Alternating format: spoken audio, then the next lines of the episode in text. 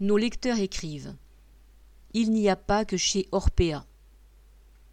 Aide-soignante en EHPAD retraitée depuis cet été, je souhaite faire part de mon témoignage suite au scandale Orpea. L'EHPAD dans lequel j'ai travaillé entre 2001 et 2021 se situe à Flers, en Normandie, et avait un statut associatif jusqu'en 2018. Il fait à présent partie d'une fondation qui gère une quarantaine d'établissements de soins et a un statut officiel guillemets, privé non lucratif. On pourrait donc croire que les conditions n'y ont rien à voir avec les groupes Orpea ou Corian qui sont cotés en bourse. Qu'on en juge. Nous n'avons pas de salle de repos.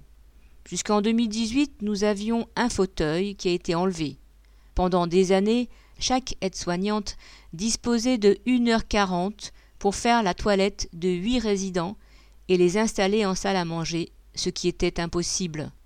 Alors, dans cette EHPAD aussi, on ne lavait pas les résidents tous les jours, avec tout ce que cela comporte d'indigne et de choquant.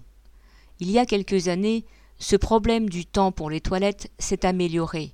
Mais une des raisons de cette évolution est la moindre mobilité des résidents, qui sont plus nombreux à être très âgés et dépendants, et à ne plus pouvoir descendre à la salle à manger.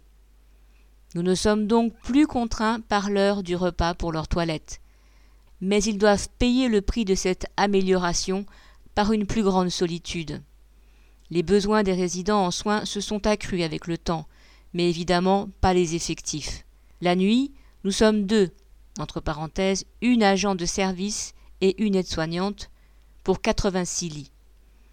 Seulement deux travailleuses pour changer les personnes souillées, prendre garde aux fugues, dans cet établissement non sécurisé et s'occuper des urgences, avec la fatigue et le danger que cela représente.